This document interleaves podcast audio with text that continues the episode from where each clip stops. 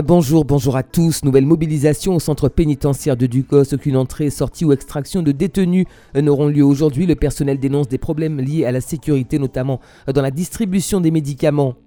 La décharge de Céron à Sainte-Luce, une nouvelle fois en proie à un incendie. Le sinistre s'est déclaré hier soir. Une vingtaine de pompiers et cinq engins ont été mobilisés sur le site.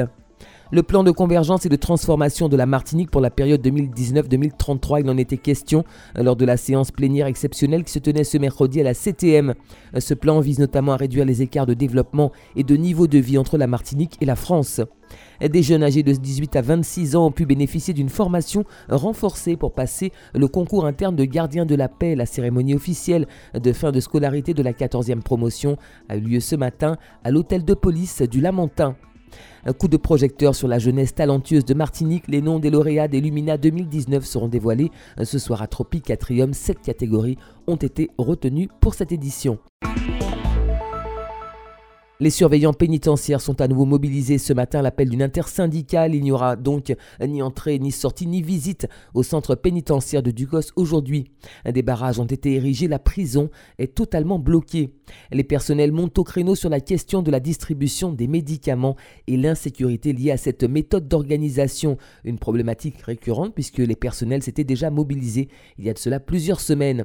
Ce mouvement pourrait être reconduit, les grévistes se disent déterminés. Nouvel incendie à la décharge de Céron à Sainte-Luce. Le sinistre s'est déclaré hier soir aux environs de 20h. Ce matin encore, une vingtaine de pompiers étaient à pied d'œuvre pour venir à bout des flammes. Dans sa déclaration de politique générale le 12 juin dernier à l'Assemblée nationale, le Premier ministre Édouard Philippe avait annoncé la signature de contrats de convergence et de transformation avec les collectivités ultramarines avant le 14 juillet. Euh, compte tenu de l'urgence et eu égard aux enjeux stratégiques de ce document pour le développement de notre territoire, une séance plénière exceptionnelle de l'Assemblée se tenait hier à l'hôtel de la CTM. À l'ordre du jour, les grandes lignes politiques du plan de convergence et de transformation de la Martinique pour la période 2019-2033, mais également les actions à mettre en œuvre dans le cadre du contrat de convergence et de transformation 2019-2022. Le plan de convergence et de transformation appréhende des enjeux majeurs tels que l'emploi, l'eau, les déchets, les transports, l'environnement ou encore l'attractivité du territoire. La cérémonie de fin de scolarité de la 14e promotion des cadets de la République option police nationale s'est déroulée ce jeudi à l'hôtel de police du Lamentin. Le programme des cadets de la République a été mis en œuvre dans le cadre de l'égalité des chances afin de faciliter l'accès au métier de gardien de la paix pour des jeunes motivés âgés de 18 à 26 ans.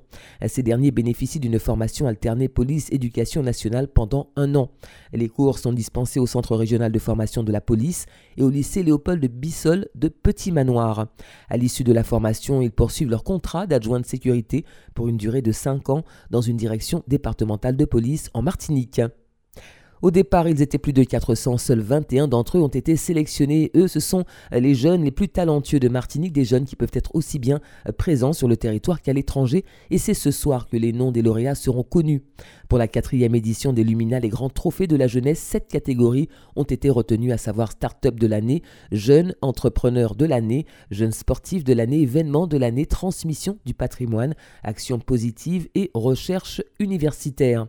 Qui seront les nominés de cette édition 2019 Réponse euh, ce soir lors de la cérémonie qui se déroulera à Tropicatrium à partir de 18h.